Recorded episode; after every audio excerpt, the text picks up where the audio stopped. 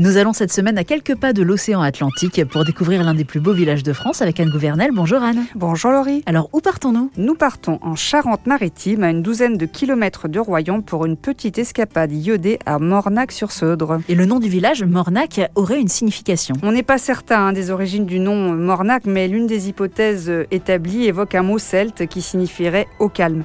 Le village est en effet implanté au cœur des marais de Seudre, exploités jusqu'à la fin du 19e siècle pour le sel, avant de se tourner vers euh, l'élevage d'huîtres de marraine. Et pourquoi Mornac est l'un des plus beaux villages de France?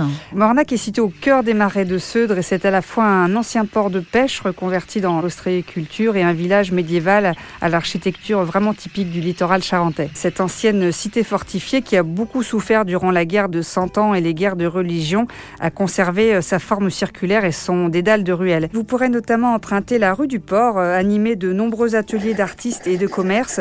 Comme son nom l'indique, elle vous mènera jusqu'au port. Et là, il est vraiment agréable de s'installer en terrasse et d'admirer les jolies cabanes ostréicoles euh, qui rivalisent de couleurs le long du, chenal, ainsi que quelques vieux gréments. À marée haute ou à marée basse, au gré des lumières changeantes et si particulières de ces paysages charentais, c'est vraiment un régal pour les contemplatifs et une source d'inspiration pour les peintres. D'autres points de vue pourront peut-être aussi inspirer les artistes amateurs en balade. Oui, notamment euh, depuis le clocher de l'église Saint-Pierre, hein, qui offre une vue imprenable sur le village et puis sur les marais. Et puis euh, euh, la visite euh, d'Amaré Salan aux côtés euh, du saunier de Mornac-sur-Seudre, Sébastien Rossignol, puisqu'en effet, bien que l'activité ostréicole ait en quelque sorte pris le pas sur la saliculture, l'activité est encore présente. Et Anne, sur le port, il y a également une construction en bois à l'histoire bien particulière. Oui, depuis le port au bord du chenal, on aperçoit une étrange construction en bois.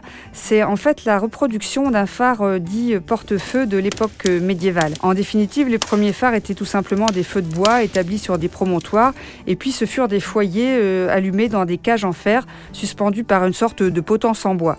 Et celui de Mornac a été euh, reconstruit en fait en 2006 dans le cadre d'une exposition intitulée Sous la lumière des phares du pays royanais qui a été présentée au Palais des Congrès à Royan. Merci beaucoup Anne. Merci Laurie. Mornac en Charente-Maritime à retrouver dans le guide des plus beaux villages de France aux éditions Flammarion et sur le site lesplusbeauxvillagesdefrance.org.